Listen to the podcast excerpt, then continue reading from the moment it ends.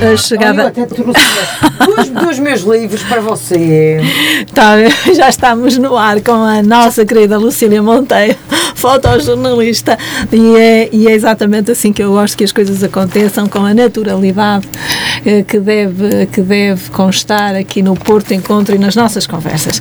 A, a Lucília Monteiro é de Santa Cruz, da Ilha da Madeira, e é menina da infância forrada a fotografias e imaginários que cresceu. Exatamente. Cresceu e cresceu e o que é que aconteceu com o crescimento?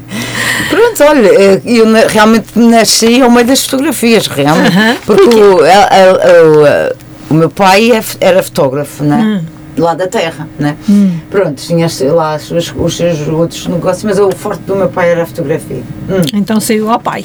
Sim, eu, eu acho que quando eu nasci, o meu pai, segundo o que a minha mãe diz, que fui ao. Tá, pronto, estava no hospital e tal.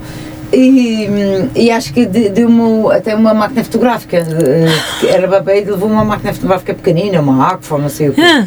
Sim. E, e dizia assim: Ah, ela vai ser grande fotógrafa. Eu Dizia assim. é.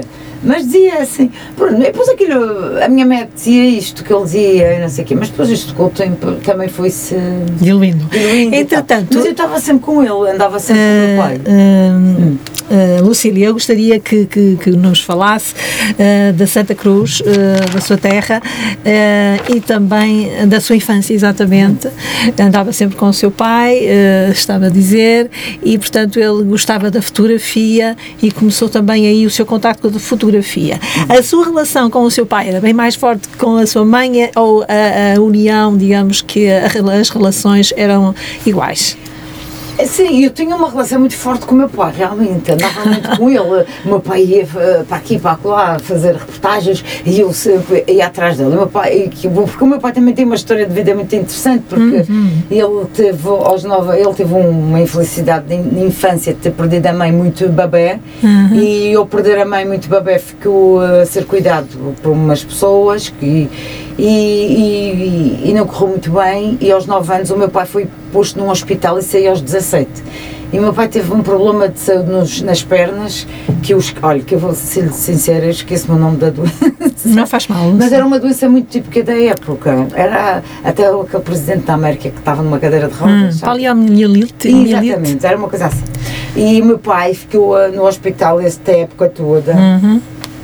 E estou praticamente num hospital porque tinha lá uma pessoa amiga que ia lá estudar com ele, ele era super inteligente, e ele quando sai do hospital ele sai sem rótulas. Ele sai com, sem rótulas, eles fizeram muitas. Ainda, e, fui, e disseram assim: ainda foi o melhor que fizeram para a época, porque ele conseguia andar, só que ficou sem rótulas, as pernas Pois. Pronto. E o meu pai, quando saía, eles diziam que, que, portanto, ele podia ter um direito a uma pensão de inválido e não sei o quê, e ele não assumisse como inválido. É esse, esse lado, de, achei era assim, uma coisa que eu admirava no meu pai.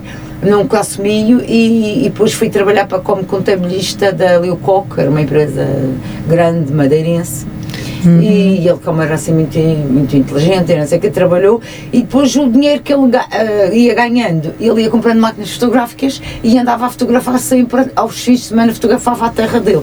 Portanto, ele teve uma grande influência dos, da- dos Vicentes, os Vicentes é um- é, um museu internacional da fotografia madeirense, é um dos, foi um dos primeiros eh, estúdios fotográficos que apareceu na Europa, eh, em Portugal, foi o, o Real Vazio e os Vicentes na Madeira, de 1830 e tal. Hum, é um, é, neste momento é um Museu Internacional da Fotografia é um- e, portanto, o meu pai teve essa influência que ia sempre aos Vicentes, aprendia, e levava as suas, os seus rolos e revelava lá, e ia aprendendo com eles e perguntando, e, não sei quê. e aos fins de semana fotografava a terra dele, né, durante a semana Que era trabalhava Santa Cruz. em Santa Cruz, fotografava a terra dele e, e, e, portanto ia por aqueles montes, não havia estradas, agora a Madeira tem estradas por todo lado, mas naquela época não tinha, e ele, mesmo com aquela dificuldade de pernas, ele subia tudo, a varedas, ia à casa das pessoas, fotografava, e depois no fim de semana, durante, depois durante a semana ia para o Funchal lá trabalhar na Leucoque e, e, e as suas fotografias, e depois no outro fim de semana ia,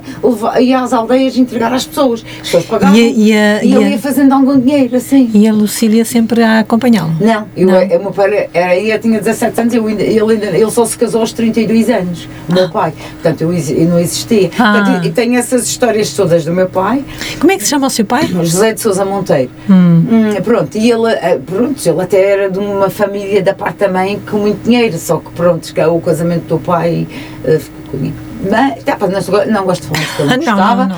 Eh, pronto, e, O importante é exatamente a, É. fotografia Exatamente, e o importante é. É e ele então, pronto, e depois eu fui trabalhando no. Licó, que ele era contabilista lá e tal, e ele foi ganhando algum dinheiro, e depois ao fim de semana fazia essas fotografias que ia entregar também ia guardando dinheiro, e depois chegou uma certa altura que ele disse: Não, agora sou eu empresário, e abriu o seu estúdio em Santa Cruz, o primeiro estúdio pequenininho. Maravilha. Abri- ab- ab- Abriu o primeiro estúdio e depois eh, aquilo foi crescendo ele, ele ainda chegou a ter quase 10 empregados e aumentou Uau. o segundo estúdio, aumentou maior e tal. E pronto, tinha um estúdio fotográfico, fazia trabalhos na rua, fora e tal. eh, portanto, e fazia as fotografias de estúdio, toda a gente, que era, o- que era um estilo da época, não é? Claro. Pronto. E foi assim, ele ganhou muito dinheiro e depois casou, conheceu a minha mãe, casou-se aos 30 e tal anos. Foi um casamento muito, muito polémico, porque a minha avó era professora lá ali da terra e tinha os seus filhos todos a estudar e não sei o quê, e não queria que a minha mãe se casasse com ele, porque é aquela coisa, ele era deficiente e, os- e ninguém sabia muito bem aquelas doenças de onde é que vinham. E depois tinham os netos todos deficientes, e aquela coisa. Ah, pá, pronto, e. e não queria aquele casamento. Enfim, É, toda a gente tem a sua cruz, não é? Pronto. Então, mas a minha mãe teimosa, eu sei, os meus tios todos vieram para cá estudar, a minha mãe não, a minha mãe por castigo ficou lá. E, e não, única que não estudei, a minha mãe também era uma mulher super inteligente. E fui o braço direito do meu pai, fui, porque o meu pai tinha aqueles problemas todos, com mais tarde, o cansaço, porque os médicos até diziam que ele não ia durar muitos anos, porque os problemas que teve, eh, os etas que levou, aquelas porcarias todas, aquelas experiências todas naquela época nos hospitais, hum, não, mas ele foi sempre resistente, ele morreu aos 68 e davam-lhe sempre 40 e tal, mas ele morreu. Portanto, era assim uma pessoa muito forte, a minha mãe também, a minha mãe era muito mais positiva também e, tal, e pronto, eh, eles lá... assim, E lá está, a Lucília é uma mistura dos dois. uma mistura dos dois. Ai, é verdade. A minha mãe, porque eu, a minha mãe acho que abdicou da sua vida profissional e a sua carreira, ela queria estudar como os meus tios estudaram. Eh, as minhas tias são todas professoras e a minha mãe adorava dar aulas e a avó também já era professora, não é?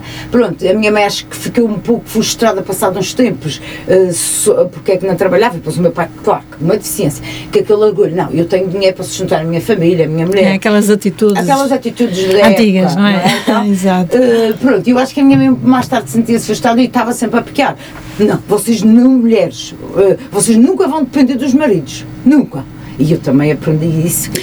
A, a Lucília é filha única? Não, não, tenho mais quatro irmãos. Hum. É, e, e é a única A filha? rapa- Não, sou eu eh, e a minha irmã é mais nova. Ah, Eh, eh, e então? Pelo meio tem três rapazes. Ah, e então todas então? ficaram com essa ideia. Vocês nunca dependerão de homens. Não, mas sim, sim. E eu, Graças não, a eu Deus. Hum. cresci com isso. Eu cresci com essa a minha independência, fazer a minha carreira. pronto. E entretanto, vai para a escola primária. Foi, foi bom, foi lá em Santa Cruz Sim, que fui na fez. escola da minha avó, até Ah. a minha avó tinha uma escola para dela e eu estive na escola da avó até, até a quarta classe. E era, a professora era a avó? A avó era a professora Oh. e, a professora, e a avó era de gancho. A avó era dura. A avó era uma, uma- uma- Mas era, também tenho muita admiração pela avó, porque para uma, uma mulher para, para aquela época muito independente e mandava em todos. Era, era, era um mulherão. Ah, um colosso. Porque, porque não. não não era normal. Aham. E, só que ela tinha um marido maravilhoso, que acho que eu não conheci o avô, porque ele morreu cedo.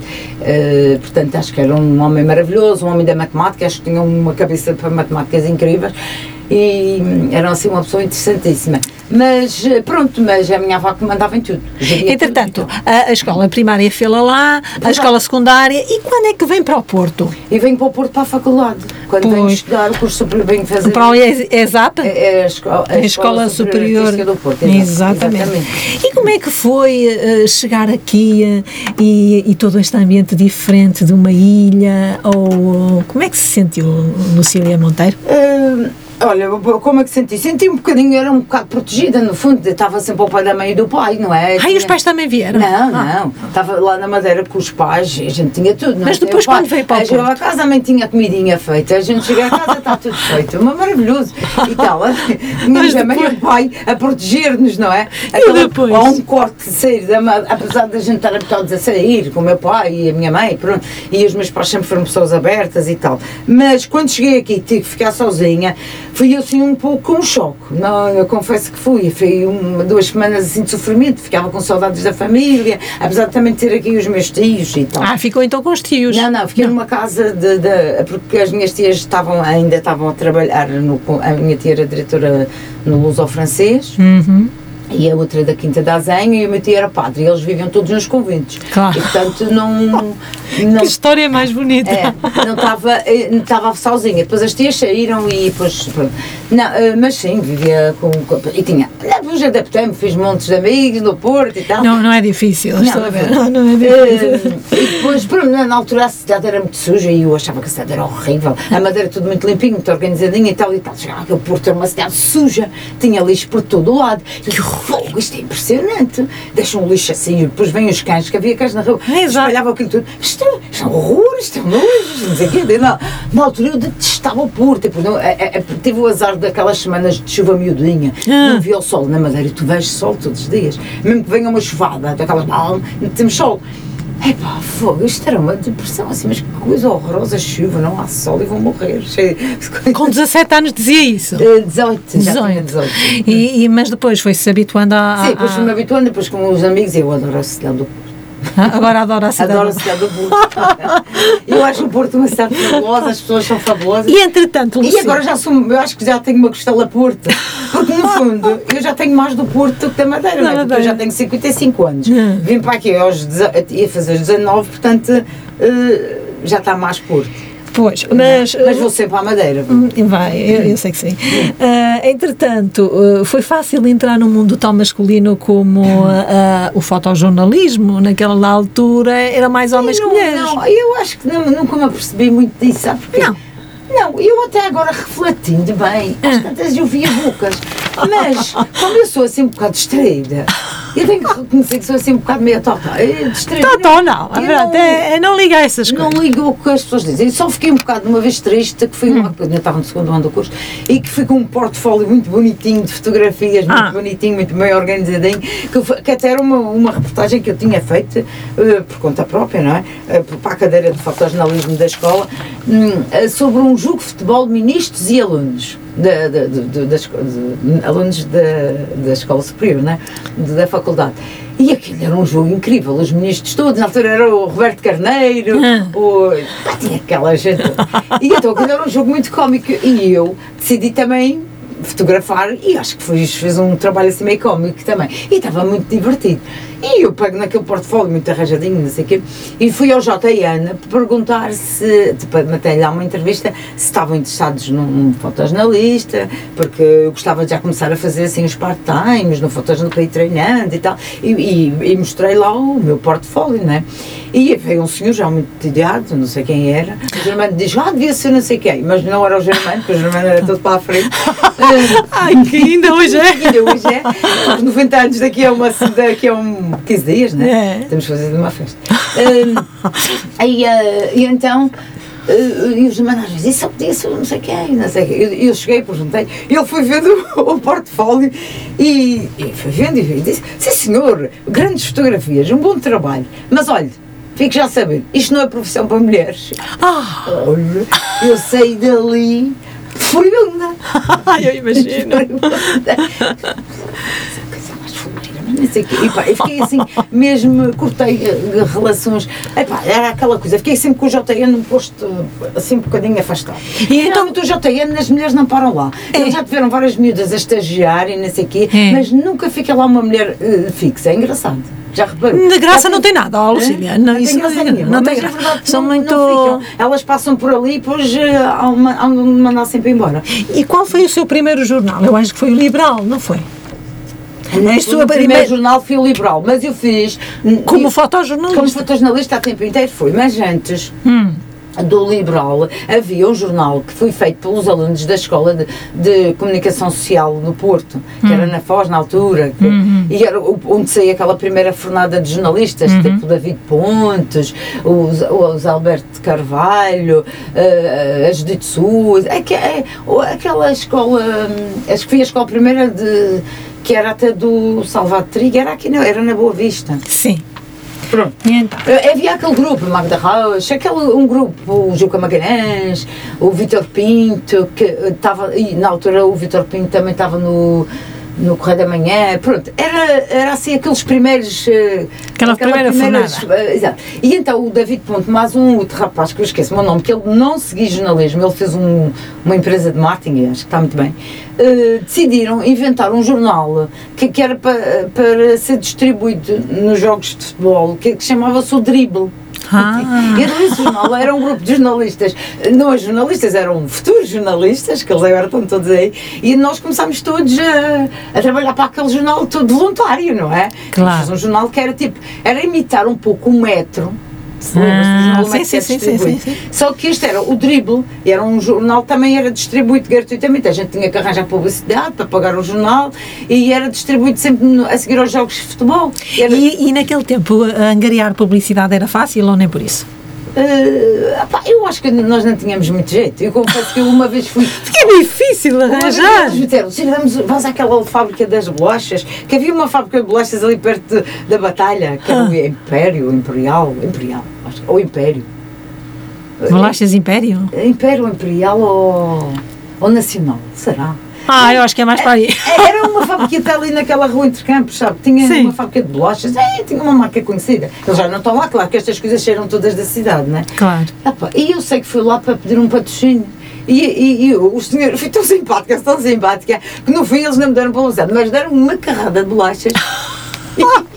E eu cheguei a- a lá ao nosso espaço e disse assim: Olha, hoje não é publicidade, mas está aqui bolachas, a gente tem comida até o fim do mês.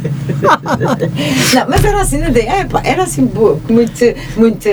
Pá, éramos tudo novinhos, não é? Não tinha Claro. experiência nenhuma. Mas, não, mas o jornal até que bem, depois acabou, não é? Pronto, depois cada um foi para os seus sítios trabalhar e eu fui para. hum, Eu fui para o. para o- não, eu entretanto, dentro desse espaço, então, eu conheci o Vítor Pinto, que é, ele agora é da, da, da TV, eu não sei quê, e ele trabalhava, eh, fazia assim umas crónicas, umas coisas para o Correio da Manhã. Não, o Correio da Manhã, na altura, era um jornal melhor Fixe. que agora. E tinha muito mais qualidade do que Sim, era. sim, agora. sim. Pronto. E eu, na altura ele trabalhava e dizia assim: não queres fazer uma colaboração comigo? Fazes as fotografias, eu vou fazer uns textos de futebol. E eu que nunca percebi nada de futebol na minha vida. Oh, santa justa. Nunca. E ele disse, e então fomos lá, ele arranjou uma credencial e eu fui fazer um jogo eh, Porto eh, com não sei quem. Olha, eu, não- eu confesso, eu só sei que tinha o, o- eh, era na altura o Vitor Bahia, era um jogador pequenininho, que ele corria muito, que era o, não sei lá. Não interessa. Eu também não sei nada. Eu também não assim, sei. essa época. Do futebol eu não percebo. Do, o branco, não sei o quê.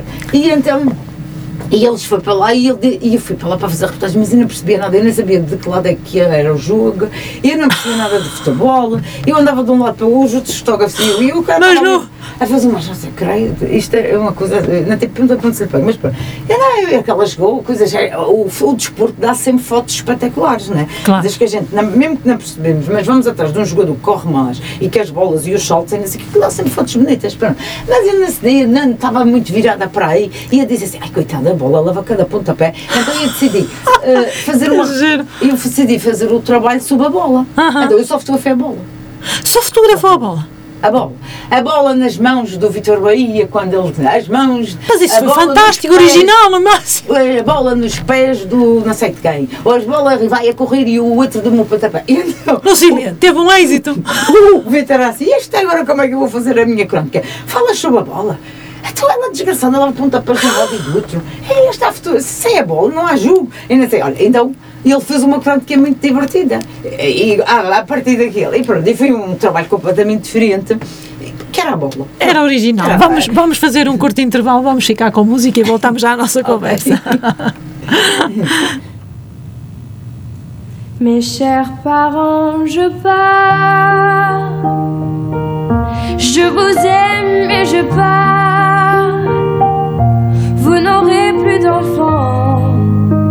Ce soir. Je ne m'enfuis pas, je vole. Comprenez bien, je vole. Sans fumée, sans alcool. Je vole je vole. Elle m'observait hier, soucieuse, troublée, ma mère, comme si elle le sentait. En fait, elle se doutait. entendait. J'ai dit que j'étais bien, tout à fait l'air serein. Elle a fait comme de rien, et mon père démuni a souri. Ne pas se retourner, s'éloigner un peu plus.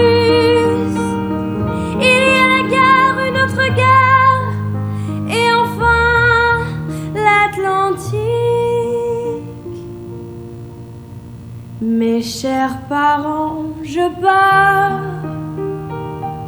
Je vous aime et je pars.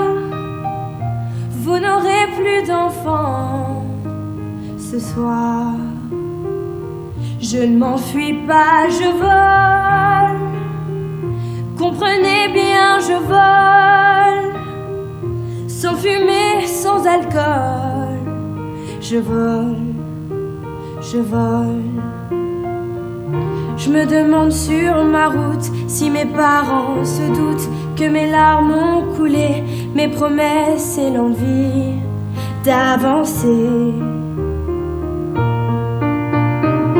Seulement croire en ma vie, voir ce que je me suis promis. Pourquoi, où et comment dans ce train qui s'éloigne chaque instant. C'est bizarre cette cage qui me bloque la poitrine. Je ne peux plus respirer, ça m'empêche de chanter. Mes chers parents, je pars. Je vous aime et je pars. Vous n'avez plus d'enfants ce soir. Je ne m'enfuis pas, je vole. Comprenez bien, je vole. Sans fumée, sans alcool. Je vole, je vole. La la la la la la. La la la la la la. La la la la la la la. Je vole, je vole.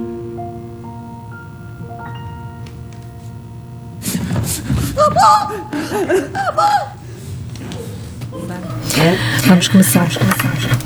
Ah, estava eu a dizer que vamos começar porque nós não acabamos.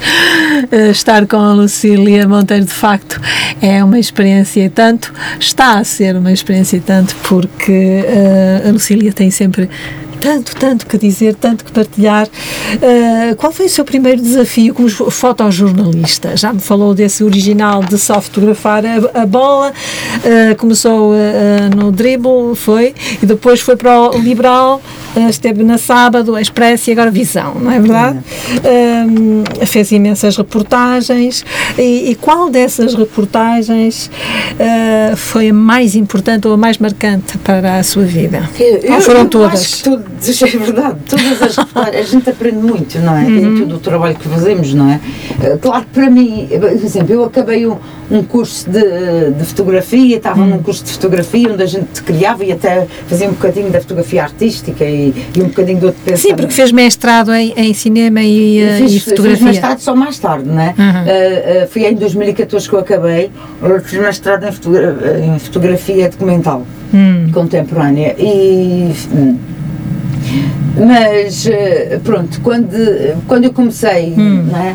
Uh, pronto, no fotojornalismo é normal, é, é normal de- em todos os jovens, não é? Quando a gente começa, a gente quer dar algo diferente e uma mudança nas coisas, Vem- vamos, eh, estamos fresquinhos, cheios de ideias e cheios de muito boa vontade, não é? Claro que a seguir vamos apanhando, não- as coisas não é como a gente sonha, não é? E, vamos Claro. a- e, e- e- e às vezes percebemos que temos muita mais teoria do que prática, não é? Claro. E depois a prática vai-nos dando e, e saber, eh, eh, sei lá, uma, uma coisa é eu venho de um conforto, com uma família boa, não é?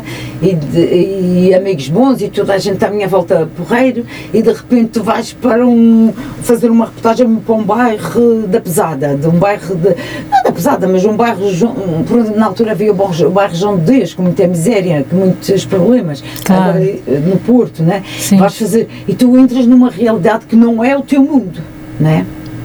E, e, aí, e, como é que como é que e aí a gente fica diferente fica diferentes vamos temos que saber lidar com esta realidade e, e não estás que eu não posso estar a falar com, com as pessoas de, desse bairro que, que passam dificuldades muitas e que têm muitos problemas claro. Eh, efetivos e muitos problemas e eu não posso estar a falar como tivesse a falar com os meus amigos ou claro que família, sim tem que ser com, diferente não é? Não é? eu tenho que entrar no, e eu aprendi muito aí eu, eu também tenho esta vontade de, de, de falar com toda a gente e, e por, e por toda a gente em pé de igualdade, eu não gosto de ser superior a ninguém porque eu não sou. Eu aprendo com, eu aprendi muito com essas pessoas desses bairros, eu aprendi imenso. Uhum. E, e, portanto, eu na altura que até estava numa. quando uh, tinha minha, duas professoras que eu até hoje que me seguem e, e ajudam-me até hoje nos meus projetos paralelo ao, ao jornalismo, que é a uhum. doutora Teresa Assis e a doutora Carmo Serém, são duas professoras que me marcaram e que ainda, tão, ainda são minhas amigas, não é?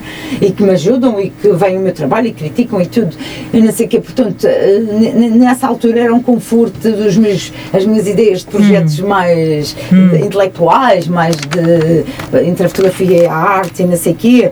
Só que, e, e na altura disseram, ah, é uma pena, podias continuar nessa área, tem, até és criativa e não sei o quê. Só que realmente, uh, uh, naquela altura também, o que é que é fotografia? Em Portugal ainda nem sequer se sabe, ainda nem temos tão poucos. Uh, colecionadores de fotografia Exato. e, e portanto era, era assim tudo muito nova, só existiu quem fazia assim uma fotografia diferente de pensamento e mais intelectual, mas mas a, a, a Lucília, a Lucília Monteiro é considerada uma contadora de histórias. Sim. Através das suas fotografias. Sim, eu gosto muito de, o meu, a minha linha, eu acho que eu nunca fui grande fotógrafa perante a maior parte das, do, do, do mundo de fotojornalismo. Eu acho que nunca me consideram isso.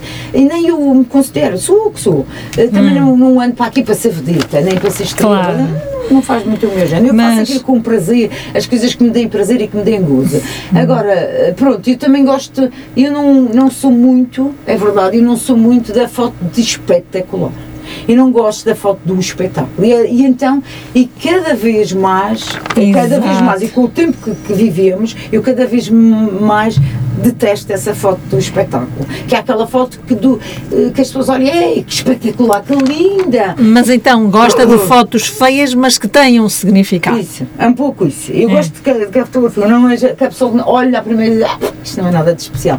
Mas depois fica mas porquê é que ela fez isto?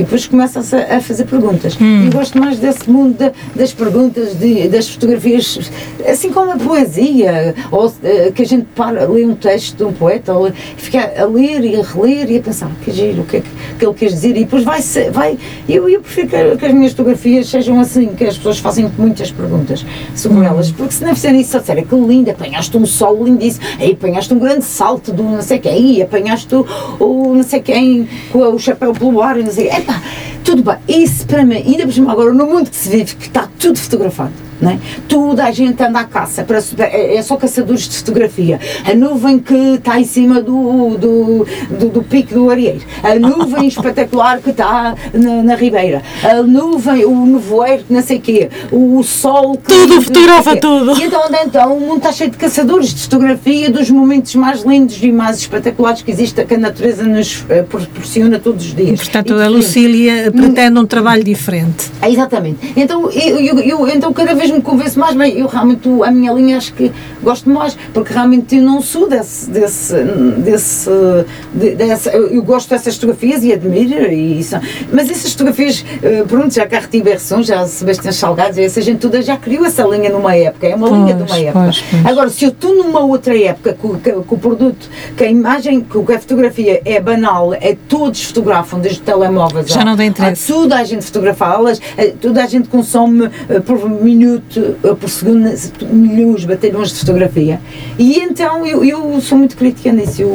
Entretanto, uh, há reportagens de destaque, por exemplo, esteve na Guerra da Bósnia em Sim. 1995, as minorias étnicas na China em 98, hum. o golpe de Estado na Venezuela em 2001 e a guerra em Angola em 2001. Hum. Qual destas reportagens a marcou hum, mais profundamente ou marcaram todas hum. profundamente a Lucília? Sim, elas todas me marcaram, são, elas eram todas diferentes, não é? A Pois, por isso mesmo. eh, Quando eu cheguei à Bósnia já, já estavam, e quando eu fui para a Bósnia, já, e fui com um colega meu, o Plácido, eh, portanto as coisas estavam a começar a acalmar e estava uma cidade destruída, eh, uma coisa tão destruída, tão selvagem. Que o que me impressionou mais, as casas destruídas, eu até dormi numa cave, porque tudo estava destruído, de- aqueles buracos Sim, sim, das sim, sim. e, da- e dessas coisas. Eh, tudo muito destruído. E o que me impressionou mais é que eh, a gente fica, fica a olhar para aquela cultura da, daquele povo. E, eu, e, a- e era um povo com, com, com- de uma classe cultural me- muito média alta. Não, era um, não é um povo ignorante, não era um povo que não tinha escolaridade, não era. É um povo que tinha uma grande escolaridade, uma grande formação. E, e, isso, e essa guerra chocou-me mais do que Angola, porque Angola. ah, ah, Aquilo era uma guerra entre, entre tribos e entre eles, pós, pós Portugal sair, Sim, não sim, é? sim, sim. E, ta- e também a, nossa guerra foi em- em- muito feia, não é? Nós não Claro. temos que invadir o país dos outros, como é óbvio, eh, tudo bem. Mas foi um povo, coitados, eh, os angolanos e africanos e moçambicanos, que, que, que a preparação até da escolaridade até estava baixa e não sei o quê, e pronto, e cada um andavam ali na luta com aqueles princípios de tribais e não sei o quê. Pronto, eu aí a- a- até entendia melhor um pouco a filosofia daquela guerra. Agora, uma guerra num país que o nível intelectual e cultural era tão superior e eles tornaram-se como uns selvagens, mais selvagens do, do que sei lá o quê, a destruir mesmo, tá, tá, tá, tá, um ódio, ódio, ódio, ódio. E, disse, e depois foi aí que eu aprendi, disse assim, realmente. O, o ser humano não tem nada a ver se é mais intelectual ou menos intelectual, ou que sabe mais ou que estuda mais. Há algo nele de ódio que, que o intelectual foi tudo para água abaixo. Não serve de nada. Então isso aí marcou-me imenso. Essa guerra para mim foi assim uma coisa que eu disse, se pessoas minimamente formadas não podem parar e conversar, não é? E, e, e, aquilo era uma guerra de ódios dentro dos povos. E, Assim, e o- Tibete? Quase o céu, o Tibete. ah, o Tibete, pronto. O Tibete foi sempre aquela curiosidade de, eh, de ir ao Tibete por causa de uma filosofia mais gênua, também conhecer o, o budismo, não é? E ver toda essa filosofia que, que sempre tive curiosidade, tinha lido muitos livros sobre budismo e, e toda essa filosofia budista, eh, que é uma religião, mas pronto, eu acho que é uma religião mais filosófica, não é? Eh, as outras são mais, pronto, são diferentes, não é? E tinha curiosidade, não é? Também eh, sou de uma família católica, estudei a Bíblia, não é? E ainda estudo a Bíblia quando quero fazer projetos meus, eh, gosto de ler tudo para perceber muito bem e também perceber, eh, pronto, estas guerras que existem no mundo com fanatismos religiosos que também faz-me um pouco de confusão. De é? confusão. Eu- Portanto, a, a- a Lucília já viu muito, sentiu tudo, mas não perdeu a sua inocência, que é fantástico. Eu não sei, talvez. Olha, eu quero ser como sou. Às vezes eu digo isto, não é? Às vezes fico sempre. Ah, pá, tenho sempre esperança. Há uma coisa que eu em mim é Isso. sempre esperança. Eu confio sempre. Eu confio sempre em toda a gente. Isso às vezes me mandam para a cabeça. Não se pode confiar em toda a gente mas hoje em confio. dia. Eu não, não, eu não suporto viver desconfiada. Não. Não, é, é a coisa que mais me tortura. É viver desconfiada. E depois, quando chega à Depois, conclusão quando que. chego à conclusão que veio ali uma castada e disse, pronto, aprendi que esta pessoa ou esta coisa não se pode confiar. Tchau, mas também não faço nenhuma guerra, não quero. Tchau, boa viagem, pronto. Paz. ali, passe, passa saúde. Agora não, não, não, não consigo, eu não consigo odiar pessoas, não consigo. Ah, isso também não. consigo. Entretanto, em relação às exposições artísticas, de fotos eh, artística, teve algumas exposições de- coletivas, eh, de exposições fotográficas, eh, como por exemplo as Sombras do Porto, na Casa do Infante, Os Pés, na Galeria de Vila Nova de Cerveira, em 99, o mito da, da Caverna de Platão, na Galeria Artes, em, em, eh, em partes. Artes em partes. Artes em Era partes no Porto. Eu estava a ver agora o que é que tinha Era. escrito. Também a esposa a Tibete, na FNAC, Galeria do Clube de Jornalistas, a Casa da Cultura de Santa Cruz em 99 e a Luz na Galeria das eh, Salgadeiras em 2013. Hum, qual destas exposições fotográficas, artísticas eh, hum, a tocou mais e a preencheu mais? É assim, esses trabalhos todos, não sei se alguém, algum. Isso tem tudo a ver com, com a minha forma de estar a pensar o mundo e, e- e a minha forma dos porquês, não é? Eu acho que é tudo mais os porquês, não é? E eu trabalho muito, eh, pronto, e, e aí comecei mesmo mais a trabalhar foi a partir do mestrado, né? Eu, eu, eu, porque quando eu fui fazer o mestrado eu estava exausta do fotojornalismo e achei exausta no aspecto de dizer, tu parece que eu estou a fazer mais do mesmo, mais do mesmo. É, este estilo e não sei o que, eu acho que o jornalismo também paralisou um bocadinho e é sempre mais do mesmo e estamos sempre a fazer as mesmas coisas.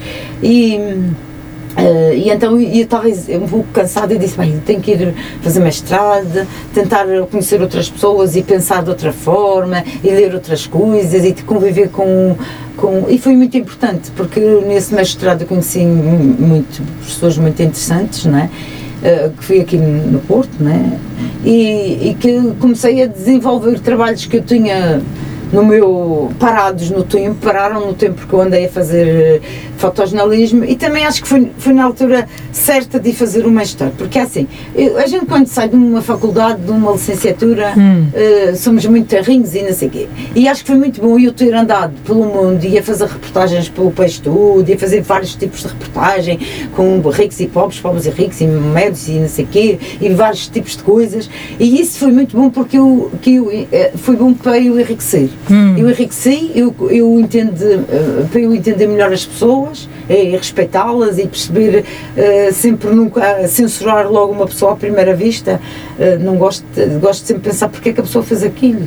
Não é? Hum. Há sempre um, um, um, porquê. um lado. Às vezes, às vezes, até quando às vezes eu digo, às vezes, quando tu a, a vês coisas tão injustas e tão não sei o que, às vezes assim, ah pá, olha, o Freud estragou isto tudo. Porque se ele não tivesse inventado esta história da psicologia, isto, isto estava de outra forma. E, assim, às vezes brinco com isto. Boa! Ele inventou estas coisas da porquê, os quase os inconscientes, os, e, e, e, depois a gente tenta, tenta justificar tudo. Hum. Né? E pronto, e, e, eu às vezes brinco com isso, mas, mas claro que isso foi muito importante. E isso também foi, pronto, essa coisa enriqueceu-me. E então, que também, como eu ganhei uma, uma série de experiências em, em lidar com pessoas de todas, de todos de todas as classes sociais e não só, um, e, toda, e, e é que eu não, eu não gosto de, de, de, classificar pessoas. É a coisa que eu me ajudei. Eu ainda há dias estava a fazer, e depois acabei por, por, por não fazer, não fazer porque falha minha, uma candidatura para um apoio para um projeto que eu estou a desenvolver. E, e lá havia uma pergunta que, era, que dizia, que ganhava-se alguns pontos, se no meu projeto eu ia, na minha equipa, eu ia ter uh, pessoas de raça, pretas ou brancas ou não sei o quê, não sei o quê. Eu odiei aquela pergunta simplesmente eu odiei. Porque é assim, eu no meu projeto eu tenho pessoas.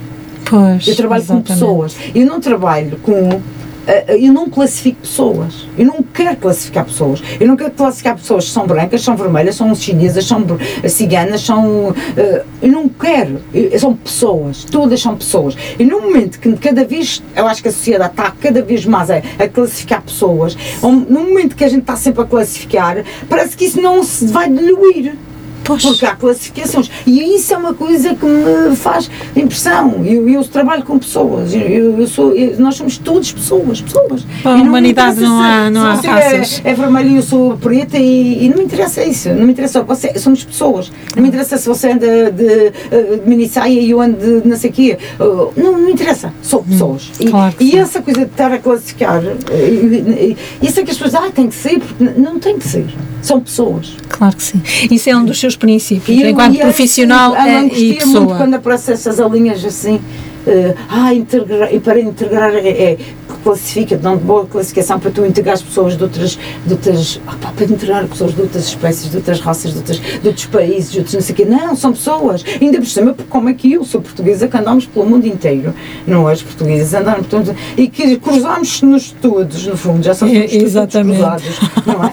Opa, não, não se justifica, não é? Justifica. Não se justifica. A gente a classificar pessoas, olha é brasileiro, olha é africano, olha não sei o quê. Isso é um bom princípio, enquanto profissional e pessoa. pessoas e acabou. Exatamente. E isso custa-me um pouco, faz-me confusão, mas pronto. Uh, Lucília, há pouco eu te estava a perguntar em off uh, se em termos uh, salariais há igualdade entre géneros entre o, o, o fotojornalista ou a fotojornalista. Eu não senti isso. Nunca senti. Eu nunca senti. Eu não senti. Eh, E eu acho que, mesmo na minha empresa, eu acho que não, não sentimos isso. Acho que a nível de eh, eh, mulheres e homens ganham mais ou menos a mesma coisa. Eh, acho que sim. Aliás, porque a maior parte das redações agora são mulheres. Ai, que bom! A maior parte das redações são. Não, não estou a dizer no, só no fotojornalismo. No fotojornalismo ainda, ainda mais, os homens. os é? homens, isso. Mas, mas como jornalistas já, já somos muito mais mulheres. E É, agora é. já são muito mais mulheres diretoras, muito mais mulheres editoras.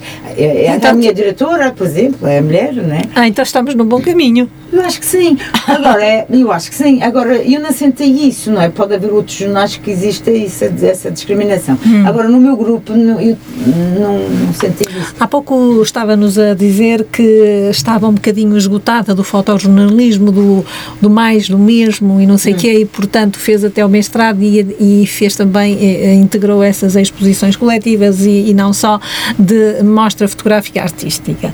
Nunca eh, pensou deixar o fotojornalismo? Não, às vezes sim.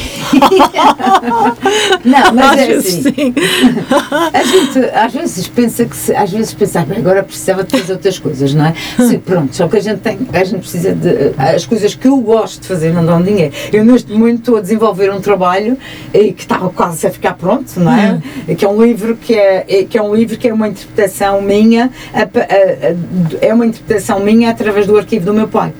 E, portanto, eu estou a usar uma parte, uma parte, uma coisinha minúscula do arquivo do meu pai e a fazer uma interpretação minha. Eu uso as fotografias do meu pai, uma espécie de uma apropriação, uso as fotografias do meu pai e, e vou dar uma interpretação minha. E, portanto vai sair aí um livro. Sai agora em, em novembro, porque o meu pai fazia 90 anos, também é uma espécie de homenagem. E também é um projeto que eu queria continuar, e, eh, com o arquivo do meu pai é grande. O meu pai fotografou desde os anos 50 até 2000 toda a sua terra, todas as pessoas da sua terra. eh, Vai ser interessante porque vai ilustrar.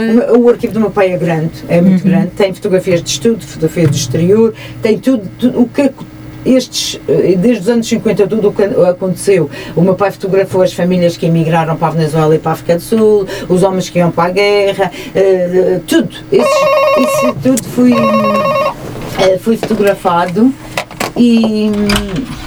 E então é um espólio muito grande que eu não sei muito bem o que é que nós eh, vamos fazê-lo, mas eu para agora quero começar, e sou eu que vou fazer este primeiro desafio. É, o, meu, o meu desafio para não ser um espólio guardado e ir para o museu, em princípio ele, ele irá para. Ele será doado ao, ao, Museu dos Cientes e será, eh, fi- fica, porque o Museu dos Cientes é um museu muito importante da fotografia a nível internacional e então como eles também já estão a recolher hum, eh, os espólios de, de outros fotógrafos da ilha e nós, o meu sonho era fazer uma casa da memória em Santa Cruz, como aquele espólio pertence às pessoas de Santa Cruz, o meu pai fotografou as pessoas de Santa Cruz, portanto aquilo é os costumes, as tradições, é a cultura eh, de um povo e eu gostava fazer essa casa da memória com esses povos. Mas como isso é- custa algum dinheiro e não, e não, ainda não teve nenhum interesse, não apareceu nenhum interesse a nível de- das câmaras e não sei o quê, portanto vou ter que recorrer a. Mas a- pelo a- menos o livro podemos contar com ele. é, exatamente. E o nós- livro, não quer que seja só um livro, o projeto será outro. O projeto sou eu que lanço um livro de um bocadinho do Uhum. arquivo, onde eu vou pegar nesse bocadinho e vou fazer uma interpretação contemporânea. Uhum. E depois, dentro de dois, anos, dois em dois anos ou três a três anos, eu iria convidar outro artista e esse artista ia olhar através do arquivo e pegava no outro bocadinho do arquivo e ia fazer outra interpretação. Várias interpretações. Portanto, e vamos um fazer. arquivo vivo. Eh, Lucília, vamos fazer um curto intervalo porque temos que o fazer mesmo. And so I face the final curtain. My friend, I'll say it clear. I'll state my case, of which I'm certain. I've lived a life that's full. I traveled each and every highway and more, much more than this. I did it my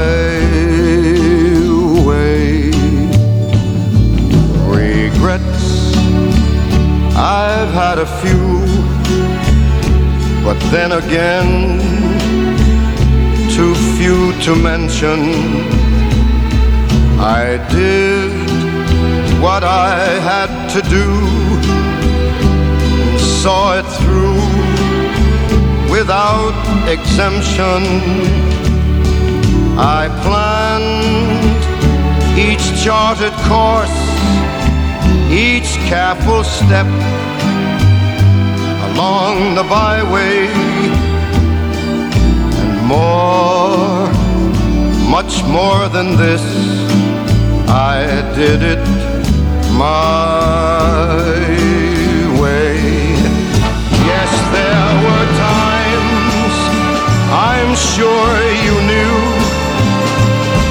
Ora bem, vamos interromper um bocadinho aqui o Frank Sinatra para darmos continuidade à nossa conversa, porque estamos quase, quase a acabar e, e a Lucília ainda não falou do livro eh, que lançou em 2019, eh, ou publicou, eh, que eram intitulado Mónica os 30 anos de fotojornalismo.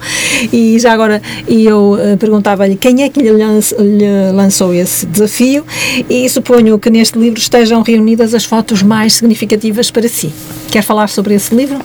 Ah, sim, Eh, eh, pronto, este foi um desafio da Patrícia Reis, escritora e, jo- e- e jornalista, eh, de- em- de- está Lisboa, não é?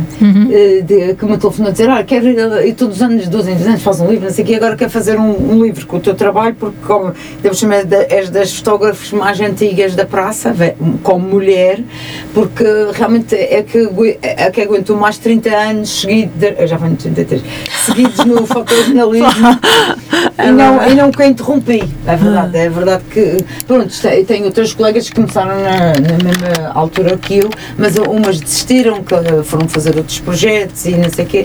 Pronto, e eu mantive-me nisto. Hum.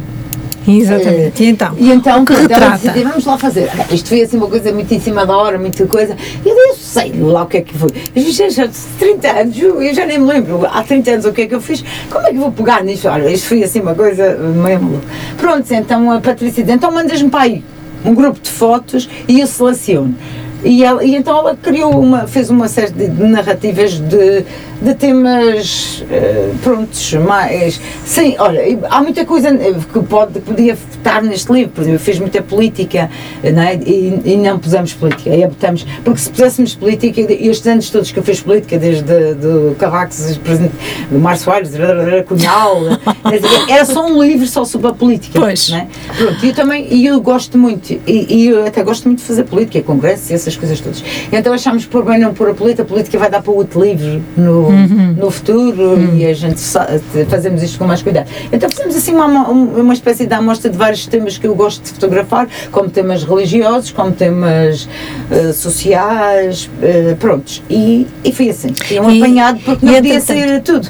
E entretanto, eh, este, este livro também tinha um fim que era ajudar a Asas de Santo Tirso. Sim, sim, porque isto, a Patrícia tem sempre, a Patrícia tem sempre uma missão que ela faz esse livro e o dinheiro desse livro converte sempre a uma, a uma associação com algum, prontos, com algum princípio.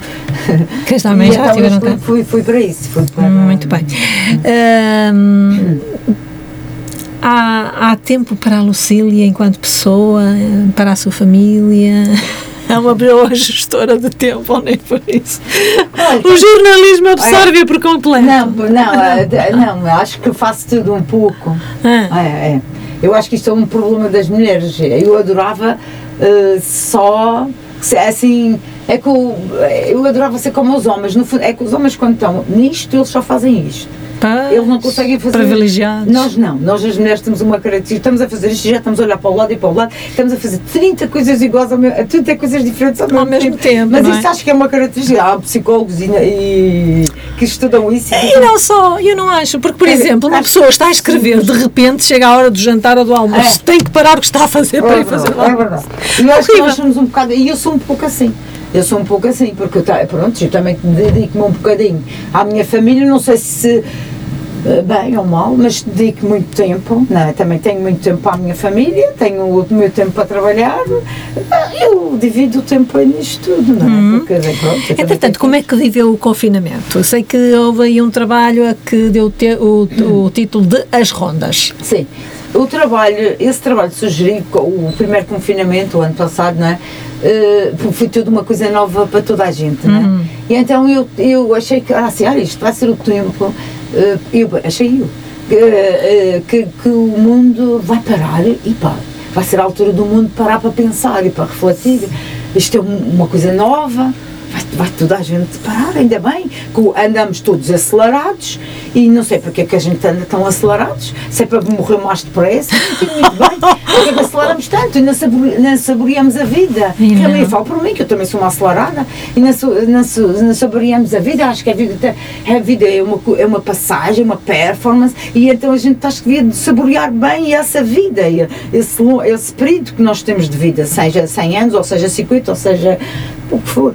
Claro. Eh, devíamos fazer as coisas com, com prazer- mais prazer, eh, menos com este stress. Eu acho que se criou este, no- este mundo eh, do consumo pôs-nos mais a, a- a pen- a- a pensar no consumo, a ter coisas, do que propriamente a saborear a vida. E, aí- e acho que enganou as pessoas.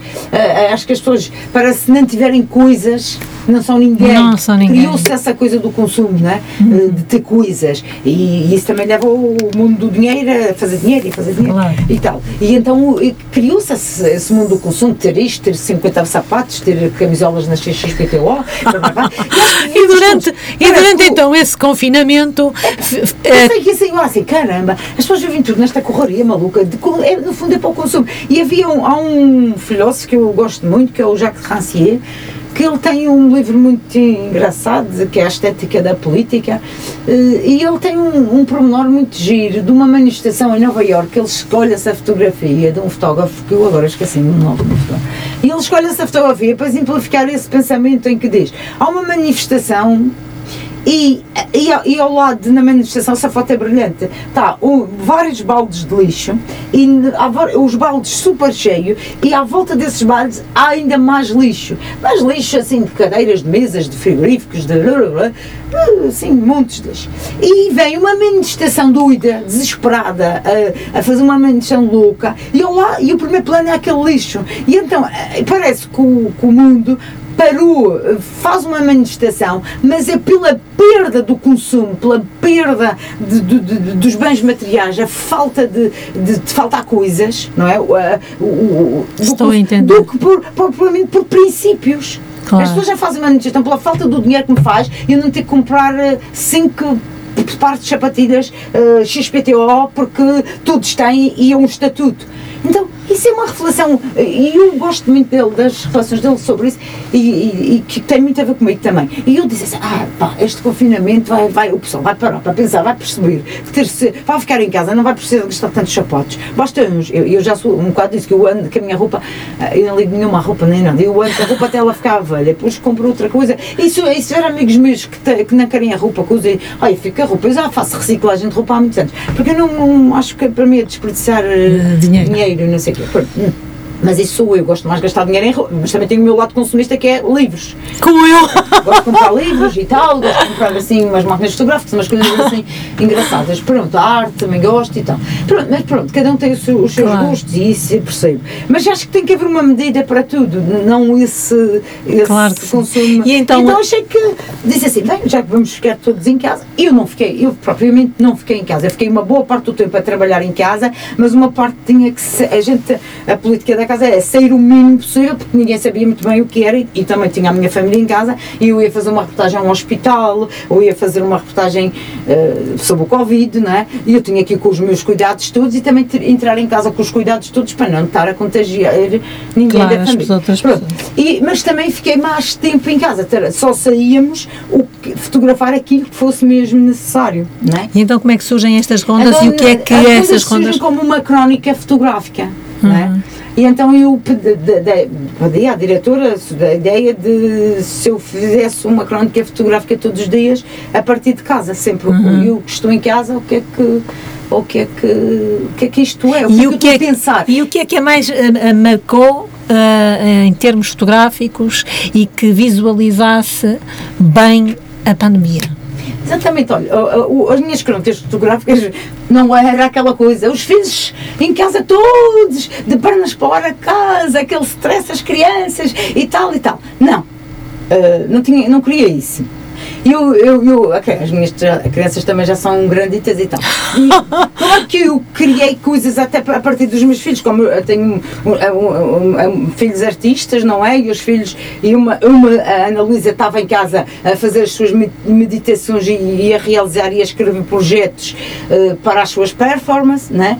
Pronto, e criava assim umas maluqueiras no quarto, e eu às vezes ia ao quarto dela, olhava tudo o que ela estava a criar, e a partir, até fez uma crónica que se chamava hum, Vidas Suspensas, porque isso foi o que aconteceu aos meus filhos artistas. De, os artistas sofreram muito. Uhum. Eu tenho um músico, tenho essa de artes performativas, tenho uma do cinema, e então as vidas pararam para eles. Então a Ana tinha criado uma instalação no teto da casa com umas fitas e umas maluqueiras lá dela, e, e estava ali deitada a meditar e as vidas suspensas, não é? Uhum. Ela suspendeu fitas no teto do quarto. E eu então fotografei todas aquelas fitas uhum. dela e fiz uma crónica que se chamava Vida Suspensa. Uhum. Pronto, via-se que era um, um, trabalho de uma artista que eu fotografei e que, e que a vida se suspendeu para eles, para, para, para os Exatamente. E depois eu fui criando coisas assim, depois. Hum, as crónicas eram tudo isso. Eh, eh, as crónicas eram, por exemplo, eh, poesia. Eu li muita poesia do Tlantino Mendonça, li poesia do, do, de, de, do Fernando Pessoa, li poesia de, de, de, Sofia de Melbrenha, li imensas, imensa poesia e também me inspirava um pouco. E, e, e criei muito, muitos. Uh, muitos trabalhos, eu sei que tenho uma crónica que era. Um, a janela, a janela, o olhar para o exterior. E eu fotografei o que a janela refletia para o interior. Uhum não é? No, portanto, isto era tudo trabalhos de reflexão. Eram trabalhos mais abstratos de reflexão, não era um óbvio, não era as fotos do, do, dos putos em casa todos em stress e a família da. Não. Depois, uh, pronto, depois chegou a época de, da Páscoa, toda a uhum. gente se reúne em casa, eu também me reúno em casa com a minha família toda, o, o tradicional cabrito que se faz e não sei o quê. Este, esse, essa Páscoa, esses três. É, o, o Portugal é um país católico, não é? Uhum. As pessoas fazem essas comemorações e ainda por cima tem um tio padre e, e, e, uma família religiosa e católica e tal. E então esses, esses três dias de feriado, não é? Que é a quinta-feira santa, sexta e sábado e domingo, eu, eu li a Bíblia eu li a Bíblia e dizia assim: bem, o, o que é que as pessoas fazem na Quinta-feira Santa? Quinta-feira Santa é a última ceia de Cristo. Então vou fazer uma crónica sobre a última ceia de Cristo. Então criei uma ceia, uma última ceia a partir de, de uma escultura que eu tinha lá em casa, que é última ceia de Cristo do Mistério, que era um artesão de Barcelos, e eu fotografei essa escultura e criei um espaço durante a noite, eh, fotografando o céu, a noite, uhum. do, do meu terraço. E criei essa ceia Fiz uma crónica que era a última ceia.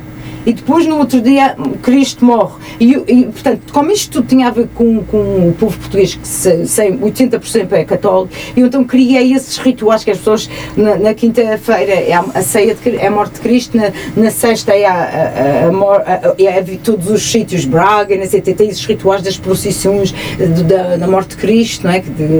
E eu criei uma morte de Cristo também em casa, onde eu, eu trabalhei um, uma caveira de um peixe. E esse peixe foi um peixe que eu trouxe de uma residência artística que me convidaram no Brasil, na Amazónia, numa zona da Amazónia que tem uma caveira de um peixe, um deles, onde a, a, uma parte da caveira é, é, parece, mesmo a escultura, o sei, sei, sei, parece que Cristo na cruz. Hum. E depois a gente vira a caveira para o outro lado e parece a, ressurre, a ressurreição. E eu trabalhei fotos dessa, dessa caveira. E criei, a, criei o dia da morte e o dia da ressurreição a partir dessa caveira de um peixe. Uh, pronto. E depois, no dia do sábado, que toda a gente disse que é o sábado do fogo, não é? há Hum. essa relação do fogo com a, com- a igreja e com a Bíblia, e eu, eu também fiz a fogueira que eles fazem nas igrejas, que é a passagem da. Eu tive a estudar isso. Isso de um gozo, porque eu acabei por estar a estudar coisas que já não me lembrava, não é? Uhum. Uh, Da Bíblia. E a- o, o sábado é o fogo, a passagem do fogo para a chama que se passa, até que fica aquela chama para o domingo de Páscoa, que fica lá no Sírio para ajudar Sim, ao, sim, ao, o batismo e não sei Quer dizer, ao fim e ao cabo, E a pandemia serviu para refletir e para criar. Refletir. Fez, fez uma fogueira no terraço e fotografei a fogueira como se fosse, como, como muitas igrejas fazem, não é? Nessa, Uhum. Os católicos que comemoram. Portanto, eu acabei por estudar um pouco isso. Este é um exemplo que eu estou a dar dessas várias crónicas eh, de, de que eu criei a partir desses dias que, que, que estávamos em casa e que Marília, Marília, uh, Lucília, desculpe-me. também corto, troco os nomes todos. Lucília, entretanto, estamos a finalizar a nossa entrevista. Eu gostaria eh, que me dissesse como é que se encontra a comunicação social atualmente em Portugal e eh, quanto às fotojornalistas jovens, eh, que sugestões lhes daria num momento tão crítico como este, mesmo na comunicação social, não é?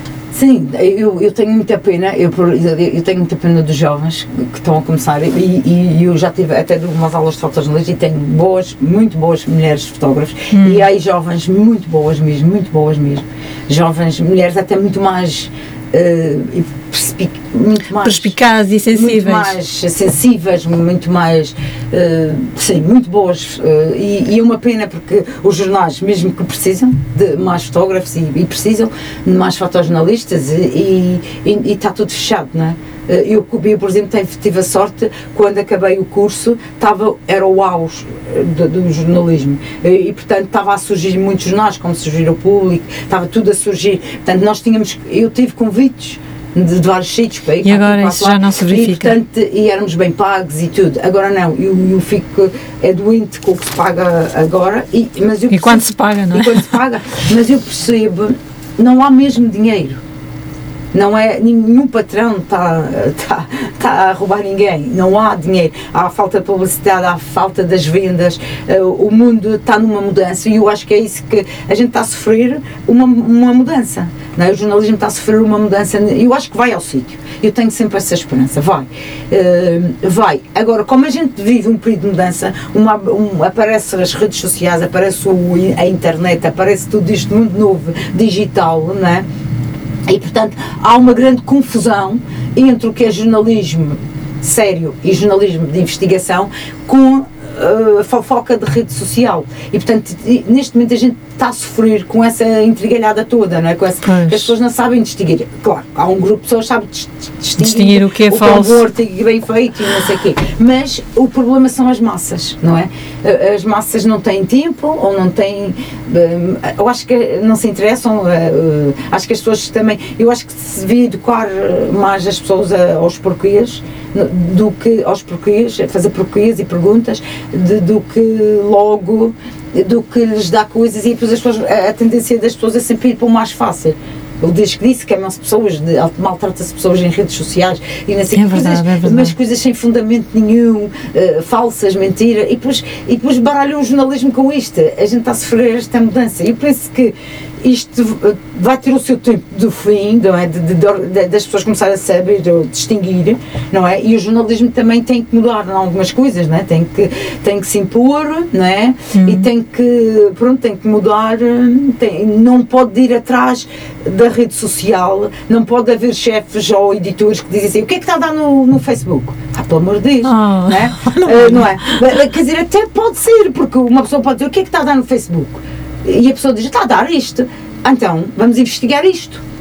Se fosse assim, está certo, vamos Uhum. investigar isto. Está, está tudo a cuscar isto, vamos investigar isto como deve ser.